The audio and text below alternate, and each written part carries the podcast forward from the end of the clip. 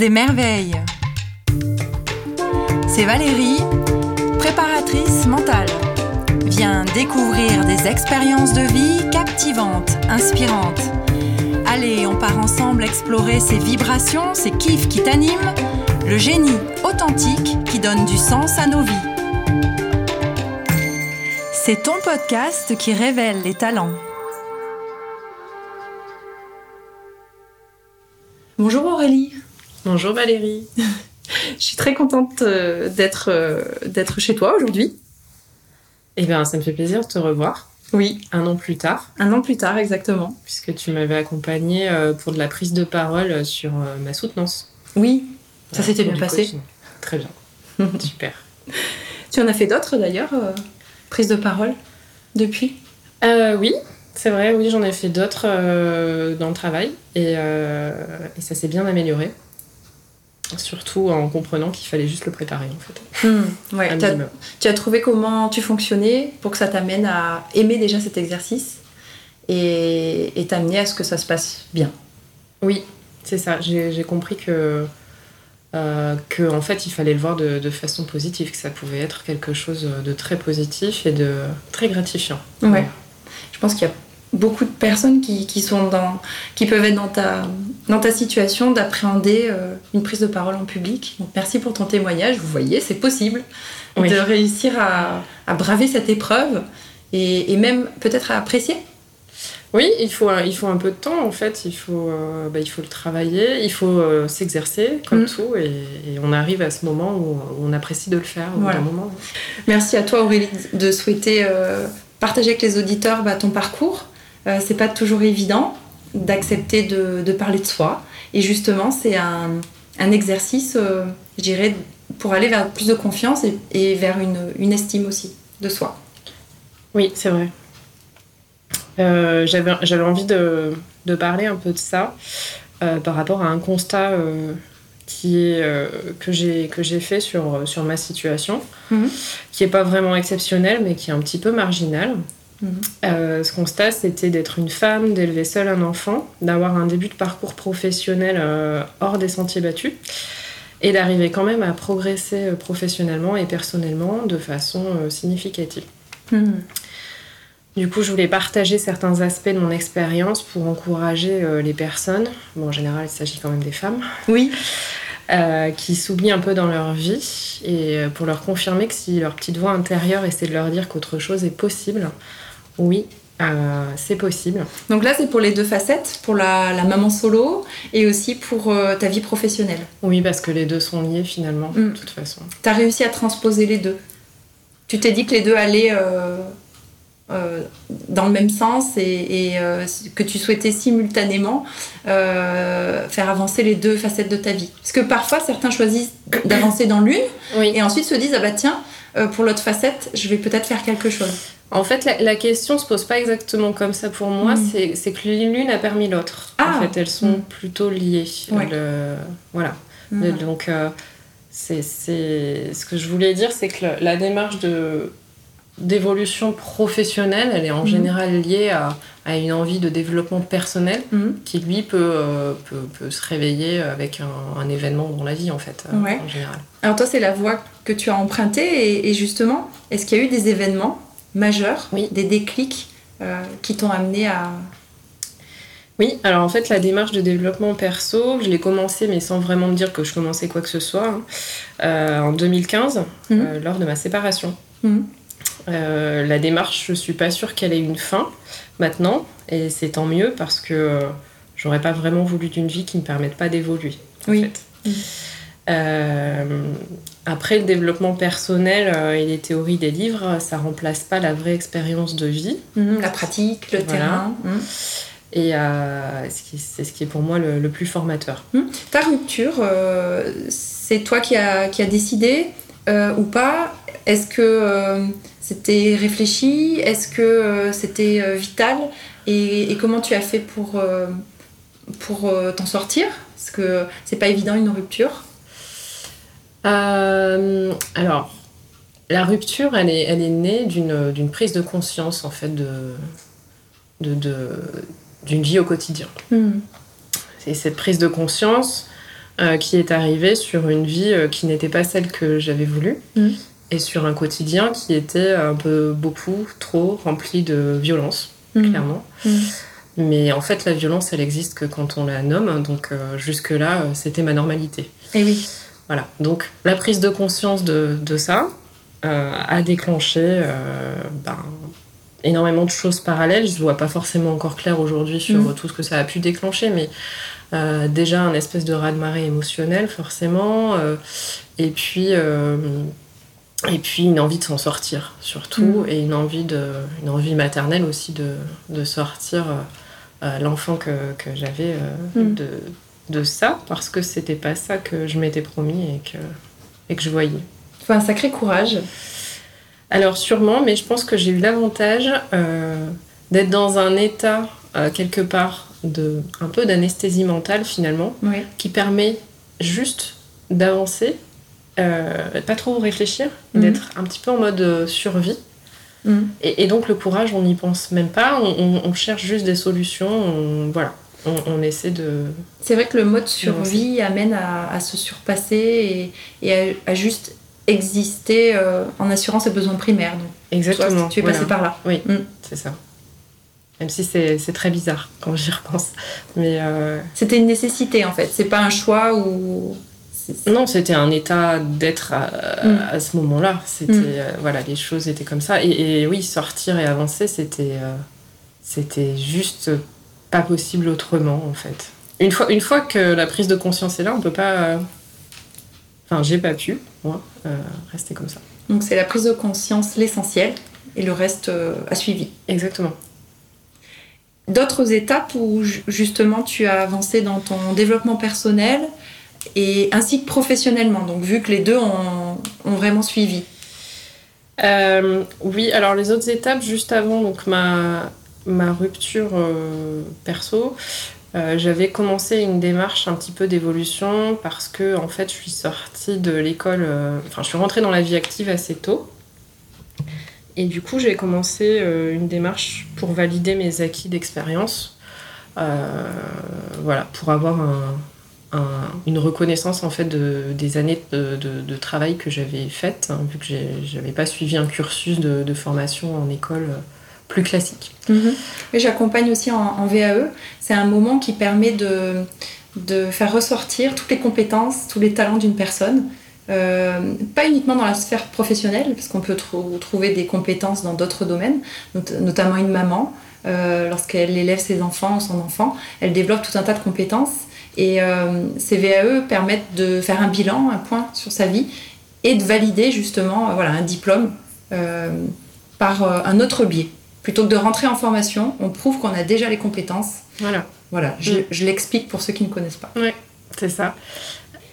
Et après cette VAE, Alors du coup, après la VAE, euh, donc il y a eu ce, ce- ce moment de séparation, et un peu plus tard, j'ai repris cette démarche-là euh, parce que la VAE était basée sur des acquis aussi d'un métier que je faisais plus vraiment. Euh, donc euh, je suis rentrée dans une démarche de bilan de compétences. Voilà. Ouais. Pour euh, être sur un, un bilan qui, qui correspondait plus à ce que je faisais euh, au quotidien. Mhm. Ce bilan-là, il a été super enrichissant parce qu'il m'a permis aussi de passer des tests de connaissance de soi. Donc on, on reste toujours dans la démarche de, de connaissance de Mhm. soi et de développement perso. Donc les deux sont liés, le bilan de compétences et la VAE euh, sont liés dans le sens où on part sur des compétences et on va vers une validation ainsi que sur une nouvelle orientation. Oui, exactement. C'est la, la validation, je l'avais faite, euh, je l'avais déterminée avant. Et le bilan de compétences, c'était vraiment pour répondre à ma question euh, ok, maintenant je fais quoi? Voilà. Et donc c'est ce bilan de compétences t'a permis de, de mettre quoi en, en avant, de, ré- de révéler euh, Euh, Il m'a beaucoup aiguillé sur le sur l'environnement euh, qu'il me fallait. euh, sur ce qui était important pour moi, si c'était plutôt d'être avec des gens autour de moi sympas, ou si c'était plutôt d'avoir une routine bien cadrée ou pas, euh, ou si c'était d'être dans un environnement, au niveau de, de- de l'environnement physique, un truc qui, qui, me ressemble, qui soit moins stressant ou pas. Mhm. Sur, on, reparle évidemment des, des compétences mhm. et des aspirations. Moi, j'avais besoin de savoir si j'étais en capacité, parce que j'étais bien sûr en période de gros doutes sur la confiance en moi, en capacité de reprendre des études, si oui, lesquelles. voilà, donc je voulais en fait un peu ces réponses-là que j'ai eu ou pas forcément. Il y a eu des choses qui sont aussi été euh, à côté de la plaque. Euh. Hmm. C'est un cheminement. Euh, certaines choses peuvent te convenir maintenant, ne te convenaient pas avant. Donc ça reste quand même un cheminement. On va dire qu'un bilan de compétences, ça te remet sur la voie. Oui, ça remet sur ta voie. Et je crois qu'il y a des gens qui le font d'ailleurs. On peut en passer un tous les 5 ou 10 ans. Finalement, hmm. ça fait du sens. quoi. Oui. Et donc le bilan principalement, il a établi que oui, j'avais une soif quand même d'apprentissage, donc oui, il fallait que je reprenne des études euh, et sur lesquelles après, sur lesquelles j'allais reprendre, ça s'est euh, pour moi formalisé euh, sur une réflexion entre ce qui allait pouvoir être possible opérationnellement avec mon fils à garder, voilà, mmh. et donc ce qui allait être possible opérationnellement avec la gestion de mon fils euh, en étant seul, euh, ce qui allait être possible financièrement et euh, ce, que mon ce que mon entreprise allait pouvoir autoriser aussi. Hmm. Voilà.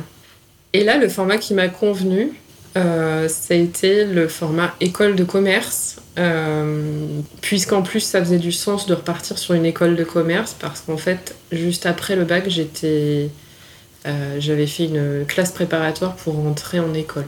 Et j'avais laissé tomber à ce moment-là. D'accord. On ne peut pas vraiment parler de nouveau départ parce que c'est un départ où quand même tu t'appuies sur tout ce que tu as appris, sur, euh, tout ce que tu souhaites réellement faire. Il y a quand même une démarche euh, réflexive qui est importante euh, pour prendre ce, départ. Oui, complètement. On n'est pas du tout dans un changement d'orientation professionnelle comme comme euh, ça peut être le cas de, beaucoup de gens qui laissent tout tomber euh, pour partir élever des chèvres dans le Larzac. non, c'est pas ça, c'était plutôt capitaliser sur, euh, sur le passé, capitaliser sur, bah, sur mon histoire, mettre un peu tout ça en musique et voir comment je, je, le mettais en, en, lumière pour demain, en fait. Et, et concernant ton fils, comment tu as géré tout ça? Comment tu lui as expliqué? Quel âge il avait?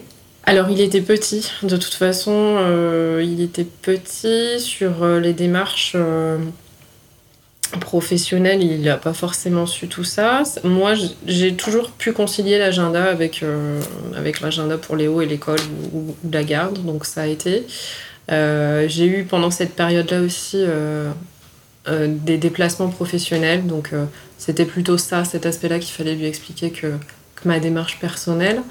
Et sur l'école que j'ai, l'école de commerce que j'ai repris donc euh, l'an dernier, euh, là, comme lui était en âge grande section euh, CP, du coup, ça a commencé à devenir intelligible pour lui. Donc, je lui dis que mm. voilà, moi aussi, j'allais à l'école. Et, et, là, des fois, il me demande si j'y vais encore ou pas.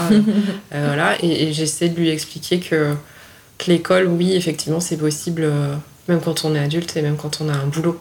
Mm. Histoire de déformater euh, cette vision qu'on a que la vie est réglée sur euh, un parcours scolaire, une vie dans la rentrée, une, vie dans la rentrée active, une rentrée dans la vie active euh, et la retraite. En fait, voilà, moi j'adore un petit peu changer les, pièces du puzzle et, refaire le puzzle comme j'ai envie. Je suis d'accord avec toi.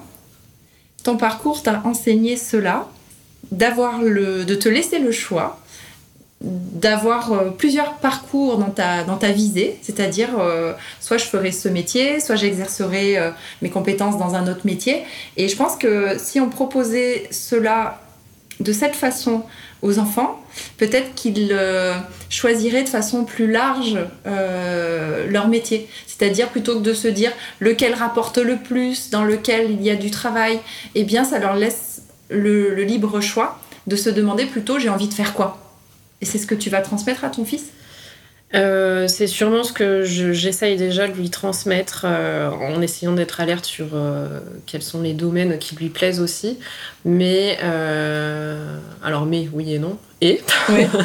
et de toute façon, je crois qu'il y a cette nouvelle génération, je ne sais pas comment seront les, les enfants qui ont aujourd'hui 6-7 ans, mais il y a cette nouvelle génération de, de, de, gens aujourd'hui là qui ont 20 ans et qui sont vraiment en recherche de sens dans ce qu'ils veulent faire, plus que de, de, de, revenus ou de voilà ils sont vraiment dans la recherche de sens mm. euh, dans, dans, leur mission de vie il, y, a, il y, a, beaucoup de, jeunes je suis assez étonnée qui, qui, sont, qui ont déjà bien conscience de ça euh, et même sur les, la tranche de, de, gens qui sont un peu plus jeunes que moi ou dans mon âge euh, qui, qui sont en recherche quand même de d'épanouissement sur des mm. activités autres de toute façon je dirais que c'est essentiel cette recherche de sens pour s'épanouir et aussi euh, bien faire son travail finalement. Parce que quand on aime ce qu'on fait, en, général, on, est doué pour le faire. Et aussi, euh, les nouveaux métiers n'existent pas forcément. Donc ça va être à, cette nouvelle génération de les créer. De les inventer. Mm. Et concrètement, qu'est-ce que tu as mis en œuvre dans, dans ce parcours? Alors, en fait, euh, j'ai tout simplement euh, déjà commencé à ouvrir euh, un petit peu des livres sur l'éducation, sur mm. le développement personnel. Euh, donc j'ai découvert forcément des concepts. Tu as recherché de la connaissance Voilà, j'ai recherché de la connaissance, on va dire. Il y avait aussi cette envie de se raccrocher ou de raccrocher son histoire à, à des parcours déjà existants ou des concepts un peu psychologiques forcément existants. Mm-hmm. Il y a des rencontres forcément avec des gens qui avaient vécu les mêmes choses, donc euh, une certaine euh, clarification aussi de, de, tout ça. Euh, j'ai aussi recherché ma place au travail, j'ai rencontré les bonnes personnes, j'ai eu de la chance mm. de rencontrer des gens qui m'ont fait confiance, même si ça a été sur le moment les, premières à dire, les premiers à dire qu'il fallait que je baisse la garde, parce que j'étais d'un naturel quand même assez méfiant du coup. Mm. je me suis faite accompagner par des gens dont c'est le métier, là aussi. Et euh, j'ai eu la chance de rencontrer des personnes avec qui tu sens que ça le fait. Ouais. Clin d'œil, c'est une confiance, euh, c'est une confiance mutuelle. C'est la chimie avec certaines personnes. Euh, il y a des thématiques qui m'ont aidé et qui m'aident encore en fait, qui sont bien sûr la psychologie au sens large, mhm. la PNL, la programmation neurolinguistique. Je m'en sers souvent sur certains exercices plus pratiques, plus symboliques. Ouais, mm. complètement. Moi, ça m'a. J'ai pas fait grand chose avec ça, j'ai même pas fait de séance, mm-hmm. j'ai juste lu des livres et, euh, et c'est assez euh, percutant. Enfin, Pour ma part, ça l'a été. Mm. J'ai fait de l'hypnose ericksonienne mm-hmm. euh, qui a pour ma part bien fonctionné mm. aussi. Je suis convaincue en fait que j'aurais pas accompli euh, ce que j'ai pu accomplir sans ça, mm. clairement. Alors je suis totalement convaincue, euh, car je suis diplômée en hypnose ericksonienne, et je trouve que c'est un, un, outil qui laisse place à la créativité et justement à l'adaptation, l'individualisation des séances aux personnes. Oui, complètement. Et il y a des gens qui sont réceptifs à ce travail euh, avec des métaphores, à un travail sur l'inconscient aussi, mm. que, que fait l'hypnose. Et, alors, c'est pareil, ça vient pas à la première séance. Je pense que c'est important de le dire parce qu'il mm. il y a des gens, je les vois essayer de dire Ah, c'est pas pour moi, etc. Et si on, si on perçoit qu'il y a quelque chose, il faut quand même essayer d'insister un peu avec ce, ce mode-là parce que c'est assez puissant une fois que le que l'esprit devient réceptif, comme pour la méditation, mm. et c'est assez puissant au bout de, de, plusieurs séances du coup. Oui, il y a un, engagement et des choses à mettre en place. Oui. Euh, des choses, il faut se mettre en action. Oui, et si on devait euh, retenir trois habiletés mentales, trois forces que tu as développées dans ton parcours? Alors, ce que j'ai développé euh, principalement, c'est, euh, bien que c'est un terme à la mode, j'aime pas trop ça, mais c'est la résilience. Oui. Donc, vraiment pour coller au concept de résilience qui a un petit peu. dont a parlé, pardon, Boris Cyrulnik dans ses livres. C'est un des auteurs que j'ai lu aussi. Mm-hmm. donc, c'est cette capacité, en fait, à, à se relever des potentiel traumatisme dans, dans la vie. Euh, c'est cette capacité à, notre corps émotionnel à être une vraie éponge, mais à ne pas couler en fait, mhm. et, et, à, et, à, continuer. Euh, c'est aussi apprendre, euh, enfin, c'est aussi faire des, des, apprentissages sur ce qu'on a vécu et se dire bon ben là il y a ça et ça, donc qu'est-ce que je fais maintenant, comment, où est-ce que je vais? Euh, alors attention, là je fais, je fais, beaucoup aussi de théorie. Bien sûr, au quotidien, je suis pas du tout parfaite. Euh, c'est impossible que ce soit avec les enfants ou, ou, ou dans la vie professionnelle Mm. d'appliquer parfaitement euh, tout ce que je suis en train de dire. Ce que je dis juste, c'est que c'est que la démarche, en tout cas, de développement perso, elle est forcément bénéfique. C'est jamais du temps perdu. Et, euh, et elle aide forcément, même si ce n'est pas une réponse, euh, Mm. évidemment, euh, à la vie. Quoi. Ouais. Voilà. Et en plus de la résilience. Alors, en plus de la résilience, euh, il y a une forme de détermination qu'il faut avoir. Et, et cette détermination, c'est pareil, il faut être indulgent avec soi. Des fois, on n'en a plus forcément. Il faut se laisser aussi le temps d'aller pas bien. Donc, euh, Mm, C'est important. pour que la détermination revienne, il faut, il faut se laisser des moments où ça va pas et les accepter, c'est normal. Euh, et puis il faut garder euh, juste euh, un espèce de, de. faut se fixer vraiment une, une un espèce d'objectif. euh, Un cap. Un, un cap, avec un phare, avec une lumière. Et euh, enfin, faut le formaliser, hein, Mm. cet objectif-là, et se l'écrire.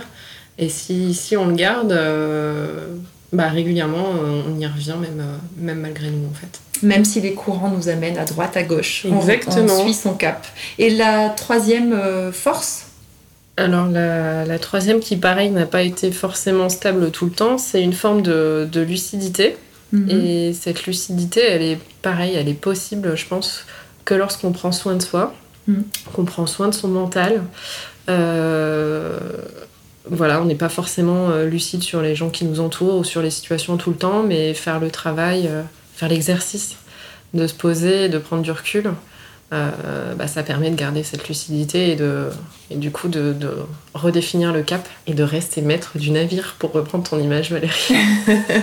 que c'est beau Et pour terminer, euh, Aurélie, une devise, un conseil pour les auditeurs? Euh, Il y a un petit conseil que quelqu'un m'a dit un jour, c'est que on est le meilleur expert pour nous-mêmes, en Mhm. fait, Euh, et qu'on est la première personne de laquelle il faut prendre soin pour être capable de prendre soin des autres aussi. Donc, euh, c'est vraiment euh, ce que j'essaie de faire aussi. C'est pas forcément possible euh, tout le temps d'être euh, d'être la priorité de soi euh, tout le temps, mais euh, voilà, faut se garder euh, cet équilibre quand même. Euh, et toujours pour moi se poser la question euh, au nom de quoi on fait les, les choix dans notre vie en fait? Au nom de quoi? Est-ce que c'est parfois au nom de croyances? Est-ce que c'est parfois au nom de ce qu'attendent les autres? Et auquel cas, ben, ça permet aussi de se remettre un petit peu en question. Voilà, j'ai une petite citation aussi, Ah oui, que j'aime bien, qui est de Cyrulnik encore. oui. C'est que le paradoxe de la condition humaine, c'est qu'on ne peut devenir soi-même que sous l'influence des autres.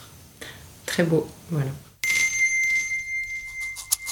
C'était Aurélie, 35 ans, analyste de données, maman d'un petit Léo âgé de 7 ans. Elle navigue à vue sur le flot de la vie.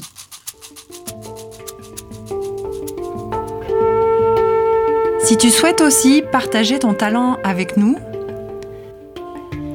ou si tu connais une prochaine merveille, contacte-moi sur les réseaux sociaux.